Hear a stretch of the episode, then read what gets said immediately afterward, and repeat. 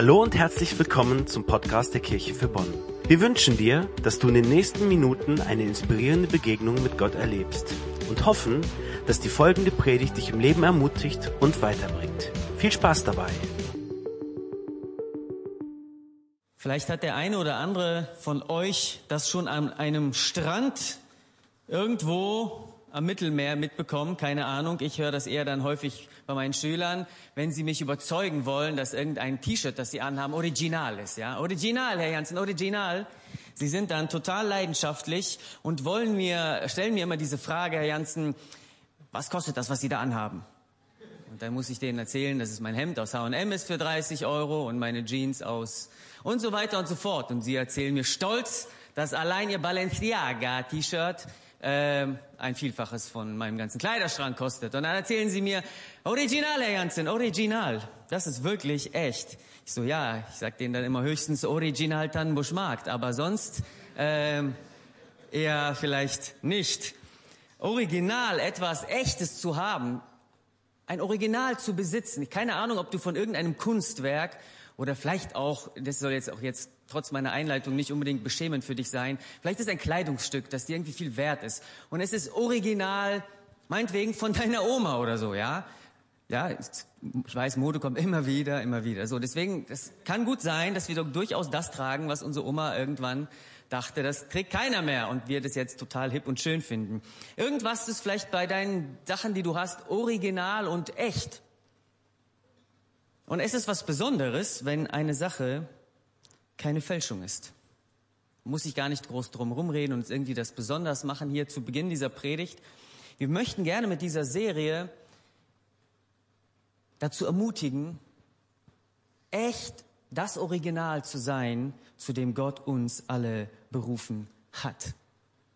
Was ist denn überhaupt die Vorstellung von einer persönlichen Berufung? Die Frage ist ganz einfach. Wie beruft Gott mich persönlich? Wozu beruft Gott mich persönlich? Vielleicht sind da viele Fragen in deinem Kopf bei so einer Serie oder bei diesem Thema generell. Und vielleicht hast du bestimmte Erwartungen. Welche Fragen werden hier beantwortet? Keine Ahnung. Ich kenne nicht deine Erwartungen. Ich kenne nicht deine Vorstellungen von persönlicher Berufung. Aber manchmal habe ich das Gefühl, ich persönlich rede erstmal über mich, ähm, wenn wir so persönliche Berufung und uns den Riesen, das Riesenbild Gottes andenken und das, und wenn das alles wahr ist, was in der Bibel steht und Gott jetzt einen Plan hat, wie er jeden Menschen überzeugen möchte und überreden und, und, und aber nicht irgendwie bösartig, sondern zu etwas Gutem überzeugen möchte, dann muss er sicher ja das irgendwie ganz genial ausgedacht haben, wie er jetzt auf diesen Plan quasi dieses Projekt beginnt wie kriege ich die Menschen davon überzeugt, dass ich sie über alles liebe? Wie kriege ich die Menschen davon überzeugt, dass sie original nur sind in meiner Nähe, bei dem, der dieses Original geschaffen hat? Dass sie eine Kop keine Kopie nur da sind, wo sie sich denjenigen vor Augen halten, der sie gebastelt, sich ausgedacht, kreiert, geformt, geknetet hat. Wie wird dieser Gott es wohl machen? Wenn es mit auf, als größte Last und Leidenschaft seines Herzens ist, dich und mich davon zu überzeugen, dass er uns über alles liebt. Was für einen Plan wird er jetzt haben? Und manchmal stelle ich mir so vor, wenn ich die Bibel lese und mir das alles anschaue, wie so ein, wie so ein Riesenprojekt und da muss alles miteinander zusammenpassen. Ja, das ist wie so ein Puzzle, wo jedes einzelne kleine Stück seinen Platz hat. Und jetzt ist die riesen Herausforderung, und das kommt jetzt vielleicht schon direkt so als ein, wow, wie soll das gehen, rüber, so meinen Platz, welches Puzzlestück bin ich eigentlich und wo gehöre ich an diesem großen Bild, ja, dann hin? Und wenn du dann so ein Bild hast, ich habe jetzt einfach irgendetwas genommen, was ich zu Hause hatte, es gibt bestimmt in Häusern von euch viel mehr Puzzle, vor allem solche, die vielleicht, wenn du erstmal hinguckst, so 5000 Stücke. Und vorhin hatte ich kurz äh, vor dem Gottesdienst mit jemandem geredet und das ist dann so ein Strand ja, alles so in Abendrot gehüllt. Und du willst sagen, wie soll ich diese, diese Ton-in-Ton-Dinger miteinander irgendwie verbinden? Wo ist mein Platz da genau? Wie soll ich das eigentlich finden? Wie soll ich meinen Platz eigentlich ausfüllen in diesem großen Plan Gottes, dass wir wieder in unseren Originalzustand versetzt werden, in Gottes Nähe? Wo ist mein Platz? Und ich möchte eine Sache direkt vorwegschieben und hoffe, dass wir das schaffen, nicht zu tun. Weil es gibt eine große Gefahr, wenn wir mit diesem Buch umgehen. Ich habe diese große Gefahr in meinem Leben immer wieder und entdecke sie immer wieder. Ich habe sie nicht überwunden komplett. Und ich merke sie immer wieder, wenn ich hier vorne stehe. Und ich merke sie immer wieder, wenn ich irgendwo mit jemandem das Wort Gottes teile und darüber rede. Und ich merke sie, wenn ich mir irgendwo anders Predigten anhöre oder Gedanken über, wie ist es eigentlich? Wie soll das alles eigentlich funktionieren? Nicht nur zum Thema Berufung, aber besonders an diesem Thema. Wir benutzen so häufig die Bibel, um etwas über uns rauszufinden. Und wir benutzen es an ganz, ganz vielen Stellen, wo der Text gar nichts erstmal großartig über uns sagen möchte. Und wir versuchen es aber irgendwie so umzudrehen. Und gerade beim Thema persönliche Berufung kann das zu einem riesen Problem werden. Weil wir anfangen, bestimmte Texte zu lesen und unsere persönliche Lebenssituation da versuchen, eins zu eins irgendwie davor zu legen, ja, und sagen, wie funktioniert das? Was muss ich jetzt tun? Welche Schritte muss ich jetzt gehen? Aber ich möchte nicht, dass wir irgendetwas kopieren, sondern dass wir heute etwas kapieren, wenn wir uns das Wort Gottes anschauen und das Original anschauen. Weil ganz, ganz häufig, wenn es um die Frage geht, wie bin ich das Original zu wozu Gott mich eigentlich berufen hat, ist die Antwort auf diese Frage nicht ein ewiges Suchen nach, wer bin ich, wie bin ich, was kann ich und wo soll ich mein Puzzlestück irgendwie, sondern ganz häufig ist es, schau dir denjenigen an, der dich gemacht hat und sich das Ganze ausgedacht hat. So einfach, ist jetzt keine große geistliche Supererkenntnis hier. Ich möchte mit uns zum Ursprung jeder persönlichen Berufung zu Beginn dieser Serie kommen. Ich hoffe, ich nehme den Mund nicht zu voll, wenn ich das sage. Und es soll auch nicht nur einfach eine Einleitung sein und danach kommen die praktischen Schritte. Sondern ich glaube, dass das, worüber wir uns in diesem Text gleich uns anschauen werden, nicht nur eine Einleitung zum Thema persönliche Berufung ist, sondern das Fleisch an sich, das Schwarzbrot an sich. Wir gehen direkt ins Eingemachte. Worum geht's eigentlich, wenn ich mir die Frage stelle, wozu bin ich persönlich berufen? Und ich möchte es so plump mal formulieren, nicht plump, so mal vorwegschießen, bevor ich viel erklärt habe. Worum geht es bei meiner persönlichen Berufung? Der Ruf, heilig zu sein in einer unheiligen Welt. Bevor du jetzt abschaltest, weil du sagst, jetzt will ich über Karl über irgendetwas wieder herziehen, möchte ich dich bitten, mir ein bisschen dich mit hineinnehmen zu lassen in einen unglaublichen Text im Alten Testament. Wir sind in einer Situation in Jesaja Kapitel 6, und lesen folgenden Text gemeinsam. Du kannst gerne einfach hier mitlesen oder vielleicht guckst du in deine eigene Bibel, wenn du möchtest. Jesaja Kapitel 6. In dem Jahr, als der König Usia starb, sah ich den Herrn sitzen auf einem hohen und erhabenen Thron. Und sein Saum füllte den Tempel. Seraphim standen über ihm, ein jeder hatte sechs Flügel. Mit zweien deckten sie ihr Antlitz, mit zweien deckten sie ihre Füße und mit zweien flogen sie. Und einer rief zum anderen und sprach, Heilig, heilig, heilig ist der Herr Zebaoth. Alle Lande sind seiner Ehre voll. Und die Schwellen bebten von der Stimme ihres Rufens und das Haus ward voll Rauch. Da sprach ich, weh mir, ich vergehe, denn ich bin unreiner Lippen und wohne unter einem Volk von unreinen Lippen denn ich habe den König, den Herrn Zebaoth, gesehen mit meinen Augen. Da flog einer der Seraphim zu mir und hatte eine glühende Kohle in der Hand, die er mit der Zange vom Altar nahm und rührte meinen Mund an und sprach, siehe, hiermit sind deine Lippen berührt, dass deine Schuld von dir genommen werde und deine Sünde gesühnt sei. Und ich hörte die Stimme des Herrn, wie er sprach, wen soll ich senden? Wer will unser Bote sein? Ich aber sprach, hier bin ich, sende mich. Soweit der Text. Wir können nachher noch ein bisschen weiterlesen. Was für ein unglaubliches Bild, was für eine unglaubliche Vision Jesajas. Und wenn wir so ein bisschen ehrlich sind, dann wünschten wir uns, ein, also, weiß nicht, ob du das dich jemals getraut hast, aber ich schon leider einige Male, oder leider hin, leider her, ähm, ey, so eine klare Berufung, das wäre doch echt top. Ey, so klar, du wirst in den Himmel genommen, du siehst eine Sache, die flasht dich so, da kannst du gar nicht mehr, also das ist, Da, da ist es etwas, man redet ja davon, versucht mit einem Bild zu sagen, wenn Menschen irgendwie eine ganz klar, krasse äh, so Grenzerfahrung gemacht haben, wenn sie kurz irgendwie vorm Tod waren, weil sie einen krassen Unfall erlebt haben oder sonstige Geschichten, dann sehen sie manchmal, so erzählen sie das zumindest, das Leben auf einmal mit ganz neuen Augen weil sie so krasse Sache, eine so krasse Sache erfahren haben. Ich glaube, das, was Jesaja hier gesehen hat und was er hier erlebt hat, ist mit unseren Worten, Jesaja versucht es mit einigen Bildern, ähm, kaum zu erklären. Wahrscheinlich würden wir kaum Worte finden, wenn wir das erlebt haben, was da gerade passiert ist. Zumindest könnten wir diese Erhabenheit und diese, dieses unglaubliche Erlebnis gar nicht, selbst wenn wir die schönsten und die größten Worte und die passendsten finden würden, so rüberbringen, wie das Gefühl und das, das die Erkenntnis und dieser Moment, den wir da hatten. Und wenn du das hast, dann denkst du dir, das trägt mich mein Leben durch. Da weiß ich genau, was ich machen muss. Da wird es keinen Fragen, keinen Sorgen, keinen Zweifel mehr geben. Dann weiß ich, wo ich für ich im Leben da bin. Dann weiß ich, was ich umsetzen soll. Dann weiß ich, wofür ich kämpfen und mühen und arbeiten und Höhen und Tiefen durchleben soll. Wie ich krasse Erfolge richtig demütig dann verarbeiten kann, weil ich ja diese Einordnung und diese Einordnung dort bekommen habe vor dem lebendigen Gott. Und wie ich durch tiefste Täler durchkrieche, ohne den Mut zu verlieren, weil das wird mich nie verlassen, was ich da erlebt habe. Ich weiß nicht, wünschtest du dir das manchmal? Ich habe das so ein bisschen übertrieben jetzt dargestellt, aber ich glaube, das ist manchmal das, was wir uns wünschen. So eine klare Klarheit dass wir quasi nie mehr in unserem Leben Fragen haben. Wo geht's jetzt eigentlich lang, Gott? Diese Geschichte beginnt total interessant. In dem Jahr, als der König Usia starb.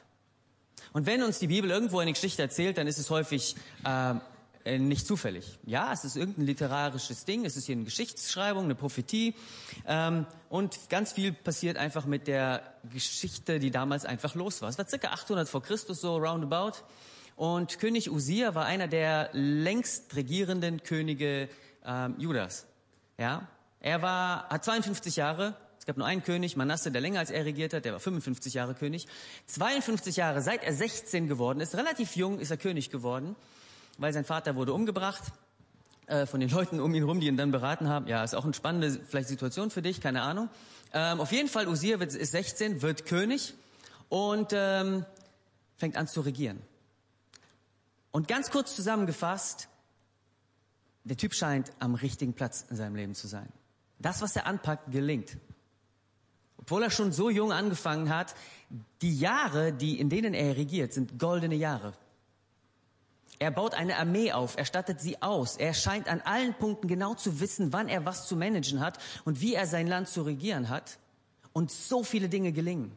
Er gewinnt Kriege, er gewinnt Gebiete zurück, die dem Volk Israel gehörten. Er schafft wunderbare Städte aufzubauen. Er erfindet und entdeckt neue Kriegswaffen, Schleuderwaffen äh, und so weiter. Es ist total spannend, auch einfach geschichtlich da reinzugucken, was er alles erlebt. Und er ist erfolgreich und beliebt. Und er fürchtet den Herrn. So lesen wir es. Es scheint wie Topf auf Deckel zu passen. Das andere Sprüche wollte ich jetzt nicht benutzen. Ähm, das passt irgendwie, was er kann, wer er ist, in welche Situation er hineingeboren ist und was er jetzt für einen Auftrag hat. Es ist einfach so, wow, das passt alles zusammen. Und dann fängt dieser Usia an zu sagen, so gut ich das alles mache, ich glaube, ich sollte auch das Ding da im Tempel den Priestern ein bisschen zeigen, wie das geht. Und er sagte, Gott hat mir so viel anvertraut. Ähm, warum soll ich jetzt die Priester für mich opfern lassen? Und er geht in den Tempel und bringt Räucheropfer selber da, zu denen er nicht berufen war. Und in dem Moment stellen sich die Priester gegen ihn und sagen, das ist nicht dein Platz. Und er bekommt einen Ausschlag, Aussatz und wird bis an sein Lebensende irgendwo für sich alleine leben, bis er stirbt. In diesen König leitet Jesaja ein, als der Text beginnt, den wir heute gelesen haben.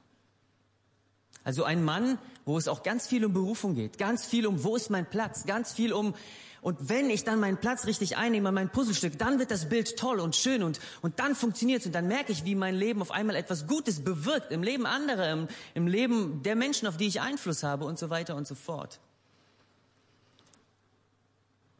Und in diesem Moment, wo das im Volk wieder abstürzte, wo es nicht mehr nur bergauf ging und alle anfingen, sich so toll selber zu fühlen, sondern wo das Volk und all seine Einstellung abstürzte zusammen mit ihrem König, wo sie anfingen, sich vom Gott abzuwenden, lesen wir von Jesaja, wie er diese Prophetie bekommt.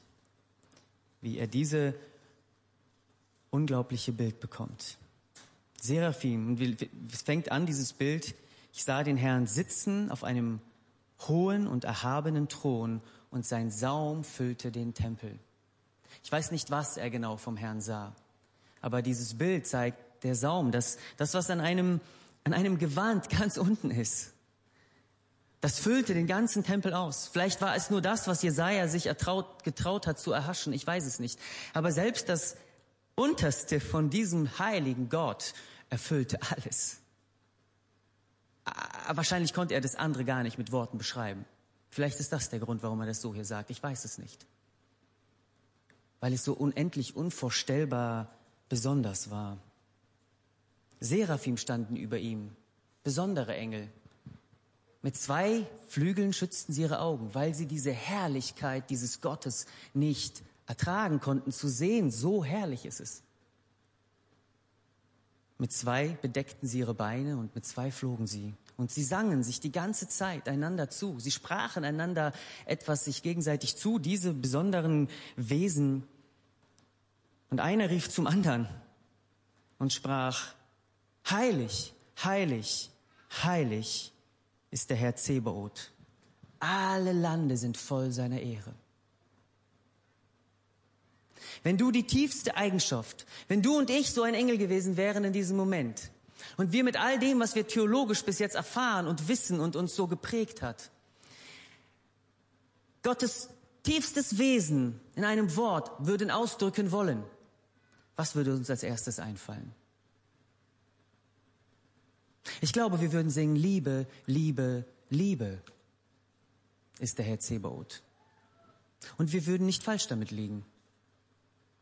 Aber es ist nicht das, was die Engel hier singen. Ich möchte das mal vielleicht sehr provokant sagen. Wenn Gott nicht heilig wäre, wäre seine Liebe nichts wert. Wenn Gott nicht zutiefst heilig wäre, wäre seine Liebe Willkür. Wenn Gott nicht zutiefst heilig wäre, dann wäre seine Liebe nicht dauerhaft.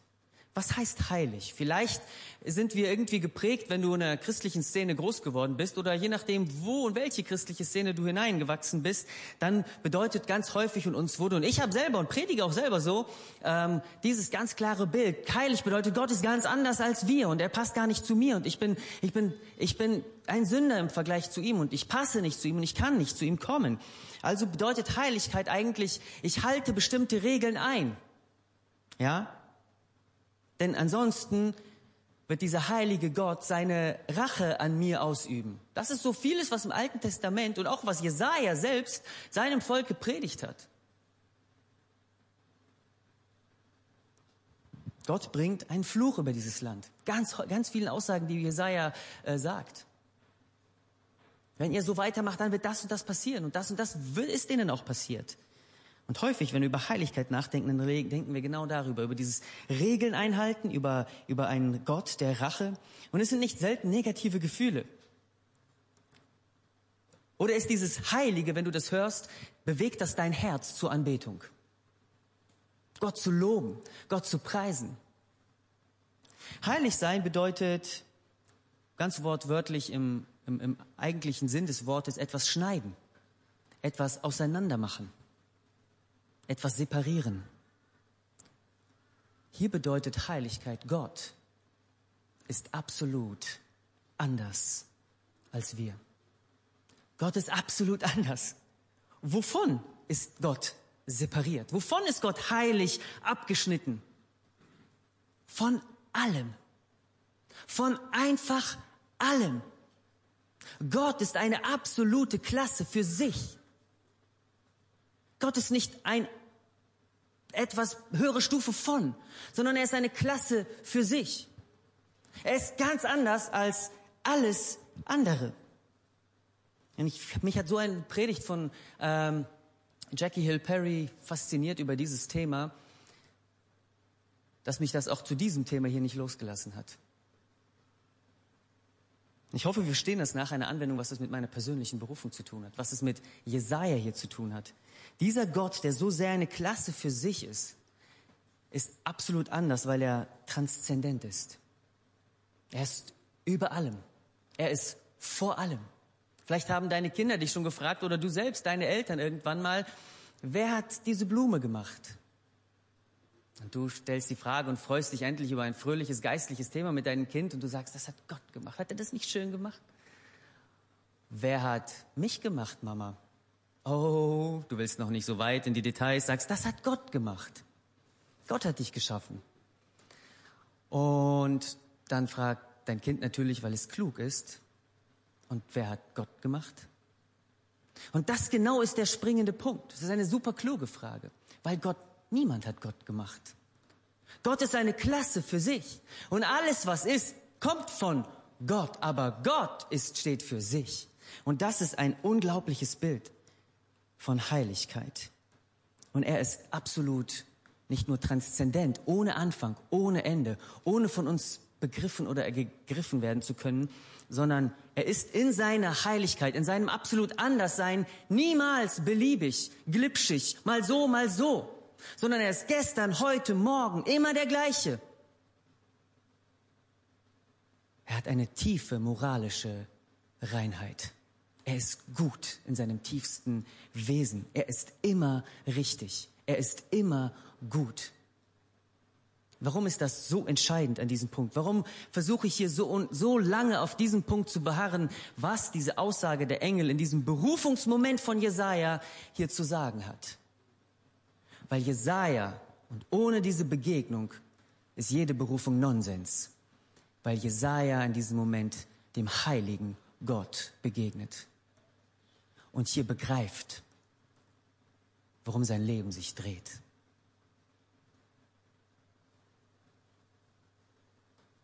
Spannend finde ich, ich weiß nicht, was du und ich gemacht hätten.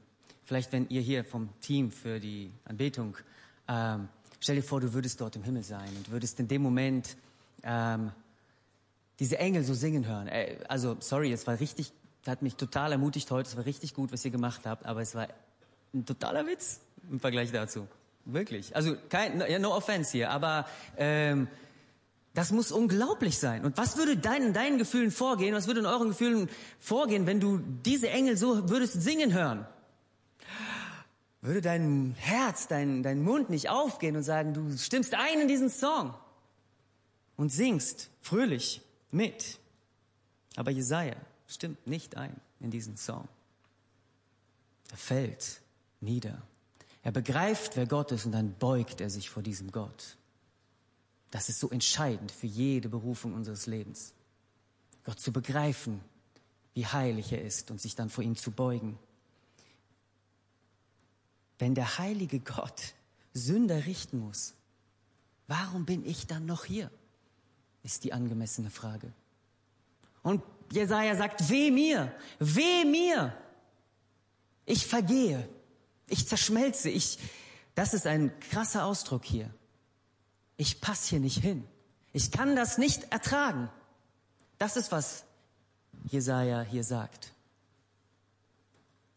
Und dann dann kommt diese, ich könnte noch so lange diese einzelnen Bilder so ausmalen, aber dann flog einer der Seraphim zu Jesaja, so beschreibt er es.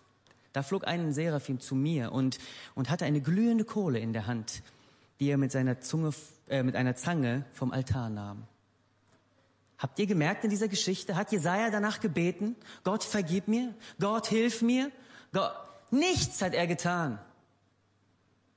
Bevor wir nach Gott fragten, ist er Mensch geworden und hat uns so sehr geliebt, bevor wir jemals was von ihm wissen wollten. Das ist die Parallelstelle zu diesem alttestamentlichen Bild hier.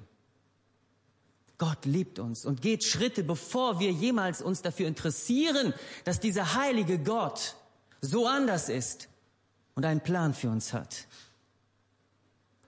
Das Interessante ist, wir sind so häufig mehr schockiert über Gottes Rache als über seine Gnade. Und das sagt uns nicht wenig über unser Bild von Gott. Wenn wir schockiert sind darüber, dass Gott ein rachedurstiger Gott zu sein scheint, ein Gott, der Dinge bestraft und Dinge nicht stehen lassen kann, die ungerade sind. Das schockiert uns manchmal so viel mehr. Wir scheinen uns so gewöhnt zu haben, dass es normal ist, dass Gott Augen zudrückt, weil wir denken, das wäre Gnade.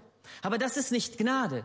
Gnade ist, dass dieser heilige Gott, dessen Saum den ganzen Tempel ausfüllt, seinen Fuß aufgehoben hat und gegangen ist. Und nicht nur zwei, drei Schritte in seinem Himmel umher, sondern den größten Schritt, den je eine Kreatur, und Gott ist keine Kreatur, den ein Wesen jemals gemacht hat, auf diese Erde. Mensch geworden wie du und ich, um uns zu rufen zu diesem heiligen Gott. Das ist ein unglaubliches Bild. Und das ist die Situation der Berufung von Jesaja. Deine Schuld ist von dir genommen. Nicht wegen etwas, was du getan hast. Und dann, nachdem die Schuld, nachdem Jesaja sich gebeugt hat und die Schuld von ihm genommen wurde, hörte er die Stimme. Und Gott sprach, nicht zu Jesaja. Einfach in die Menge rein. Wen soll ich senden? Wer will unser Bote sein? Und dann finde ich das so spannend. Ich aber sprach, was war das wohl für eine Szenerie? Wo, in welchem Ort saß Jesaja? Ich kann mir das gar nicht vorstellen. Vielleicht ganz leise, so wie in der letzten Bank. So, äh, ich?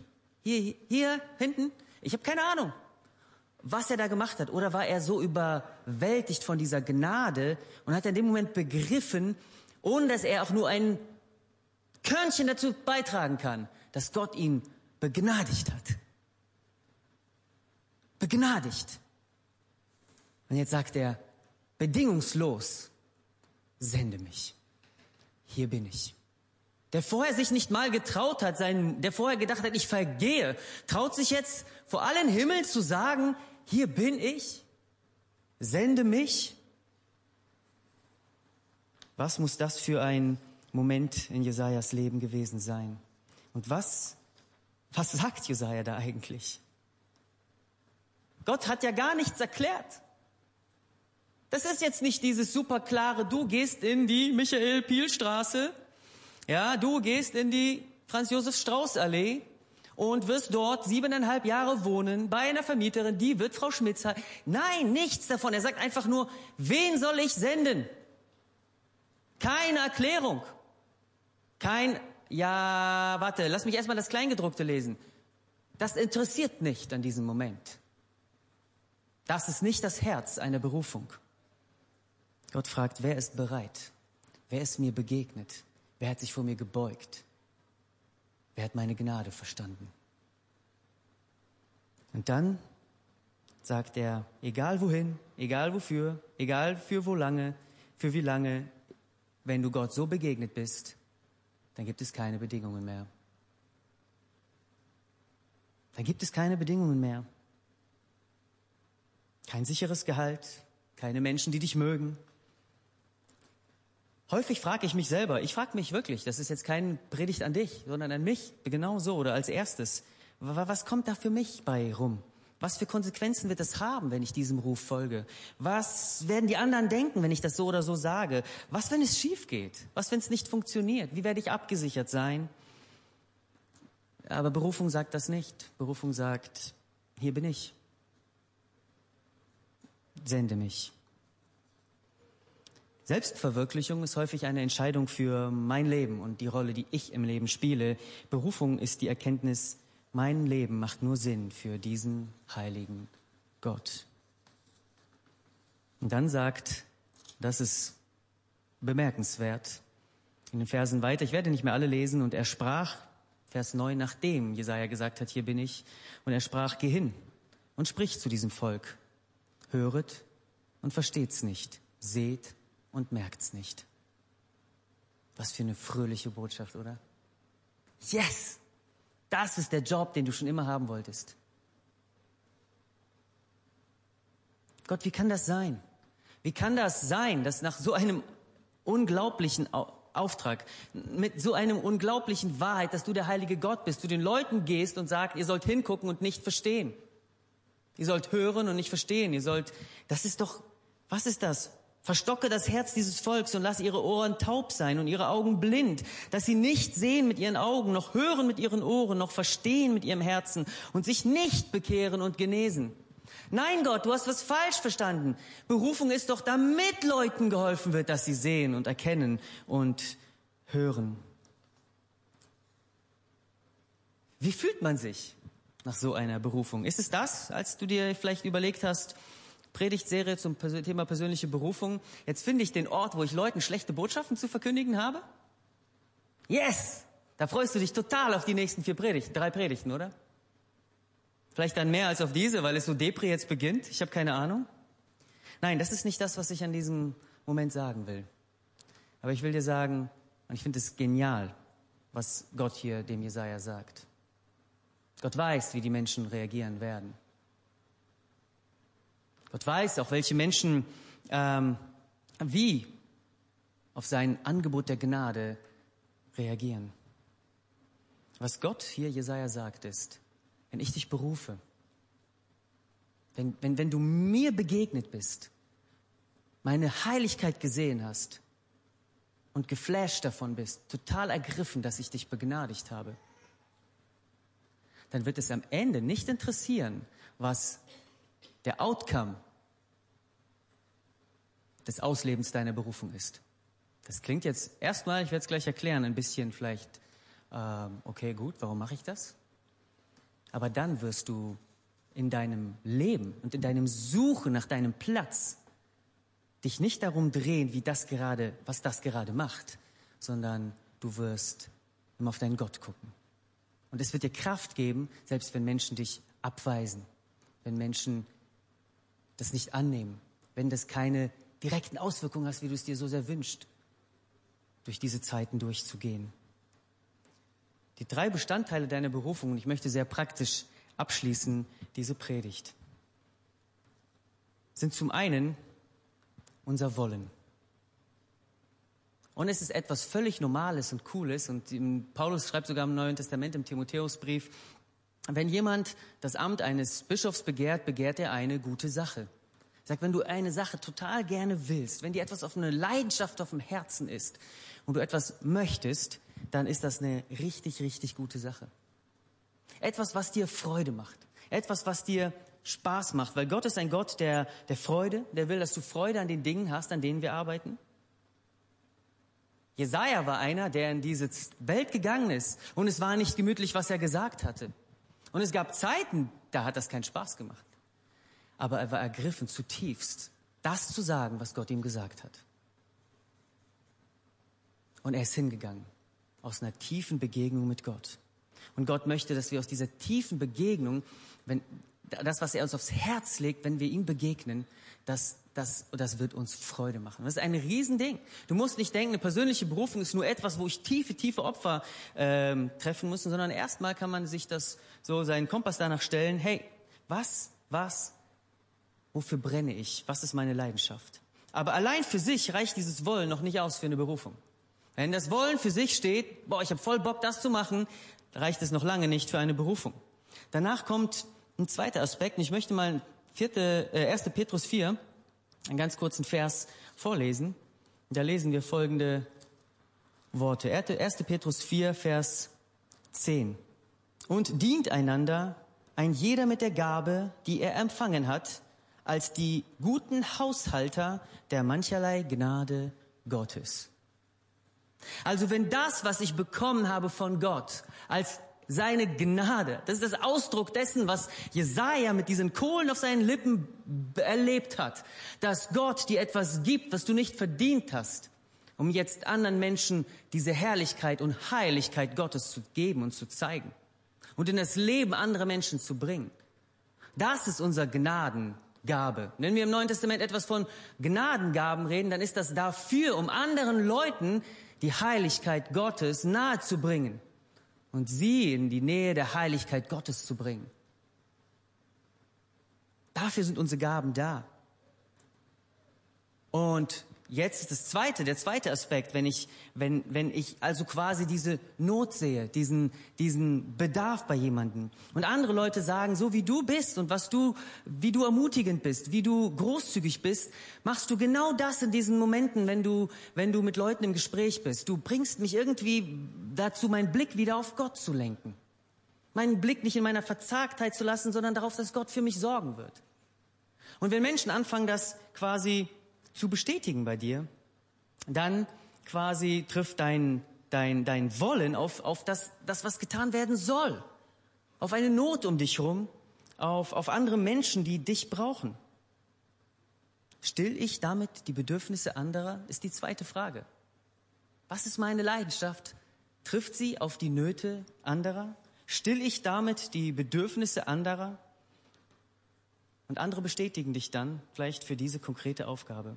Hier treffen unsere Wünsche, unser Wollen auf die echten, konkreten Bedürfnisse anderer Menschen. Jesajas tiefer Wunsch, hier bin ich, sende mich, traf vielleicht anders, als er das wollte, aber er begriff es in der, Nähe der Heiligkeit Gottes auf die Bedürfnisse des Volkes ihnen sie nicht im Unklaren zu lassen, wo der Weg hinführt, den sie gerade gehen. Denn es ist eine Not. Es ist eine Not, wenn ein Mensch weg von Gott unterwegs ist. Es ist nichts, worüber wir uns Christen großartig quasi dann anfangen, so, vielleicht könnte man das hier so verstehen. Du, ihr seid alle so schlecht und ihr glaubt alle nicht an diesen Gott, sondern es ist eine Not, wenn Menschen unterwegs, unterwegs, unterwegs weg von Gott sind. Und wir gehen nicht hin mit einem Vorschlaghammer. Und Jesaja ging nicht hin mit einem Vorschlaghammer in seiner Hand, stolz darauf, was er erlebt hat mit diesem Gott und anderen Menschen zu sagen, wie kannst du nur diesem heiligen Gott dich nicht zu beugen, sondern er ist diesem heiligen Gott. Genauso, er sagte, und das waren seine Worte, ich bin unreiner Lippen, mitten unter einem Volk unreiner Lippen. Ich bin nicht besser als andere. Und mein Blick, wer ich genau bin, wird im Vergleich mit diesem heiligen Gott eingenordet, nicht im Vergleich mit anderen Menschen oder im Vergleich mit Menschen, egal wie sie sich nennen, Gläubige oder Ungläubige oder, oder sie jeweils was von Gott gehört haben oder nicht. Wir bringen unsere Wünsche nicht den Menschen um uns herum, sondern wir lassen die Nöte der Menschen um uns herum unsere, unser Wollen prägen. Und als letztes, ganz praktischer, wie ich meine ganz persönliche Berufung finde, ähm, wenn mein Wollen und das Sollen um mich herum, die Not zusammentreffen und passen, dann ist es noch sehr entscheidend, wie Paulus das im Römerbrief erklärt. Und damit möchte ich abschließen. Im Römer Kapitel 12 lesen wir folgende Worte. Verse 6 bis 8. So sind wir viele ein Leib in Christus ich lese ab Vers 5, aber untereinander ist einer des anderen Glied und haben verschiedene Gaben nach der Gnade, die uns gegeben ist. Ist jemand prophetische Rede gegeben, so übe er sie dem Glauben gemäß. Ist jemand ein Amt gegeben, so diene er. Ist jemand Lehre gegeben, so lehre er. Ist jemand Ermahnung gegeben, so ermahne er. Gibt jemand, so gebe er mit lauterem Sinn. Steht jemand der Gemeinde vor, so sei er sorgfältig. Übt jemand Barmherzigkeit, so tue er es gern. Hier lesen wir über, wenn du etwas kannst, wenn dir etwas gegeben ist, dann tu es so gut du kannst. Dann mach was draus. Und die Dinge, die du kannst, sei es lecker Essen machen. Ja, vielleicht ist äh, Markus seine Gabe gar nicht kochen. Also ich, ich, ich äh, Markus, du kochst super. Das wollte ich jetzt, können wir falsch verstehen. Ähm, ich habe das nicht nur hier einige Male erlebt, nicht nur beim Camp, auch bei ihm zu Hause schon einige Male. Aber vielleicht geht's gar nicht ums Kochen. Vielleicht ist seine Gabe Gastfreundschaft und er lebt sie damit aus. Und jemand anders lebt die Gabe der Gastfreundschaft im Willkommensteam aus. Und jemand anders lebt sie gar nicht innerhalb irgendeines Dienstes dieser Kirche aus. Auch das gibt's. Sondern dein Haus ist offen für viele Nachbarn. Und vielleicht ist es die gleiche Gabe, weil du gastfreundlich bist, weil du die Ressourcen dazu hast weil Gott deine Türen öffnet, weil du das Haus dazu hast. Und die Nachbarn, die die Nöte haben, die deinen tiefen Wunsch, Menschen und Nöte zu stillen, wo das total zusammenpasst. Mit deiner Begabung gastfreundlich zu sein. Was gibt's Besseres? Das ist der klare Weg zu einer persönlichen Berufung. Aber dieser klare Weg wird nur kraftvoll und fröhlich und bis zum Ende durchhalten, wenn du dem heiligen Gott begegnet bist, dich vor ihm gebeugt hast und dich von seiner Gnade völlig überwältigt ähm, zu ihm gekehrt hast. Dafür möchte ich beten an diesem Morgen. Herr Jesus Christus, ich danke dir von ganzem Herzen, dass du mitten unter uns bist. Du bist nicht weit weg in einem Himmel geblieben, weil du so heilig und anders bist, sondern du bist einer von uns geworden und hast meine Sünde und meine Schuld und alles, was in meinem Herzen ist, was sich nicht für dich interessiert hat, auf dich genommen. Gott, ich möchte dich bitten, dass du meine Blicke immer wieder auf dich lenkst, auf deine Heiligkeit, auf deine Größe. Und dass ich mit meinem Leben, mit meinem Tun auf dieser Erde nicht mich selbst suche, sondern dich und den Nächsten. Die Menschen, die so in Nöten sind, weil sie deine Heiligkeit noch nicht sehen und kennen. Gott, ich bitte dich von ganzem Herzen, dass wir als Gemeinde die Plätze, an denen wir sind, mit den Gaben, die du uns gegeben hast, dass wir da den Auftrag leben, dich, heiligen Gott, den Menschen groß vor Augen zu malen. Mit unseren Reden, mit unseren Taten, mit unseren Worten. Und dir die Ehre dafür, Herr Jesus Christus. Amen.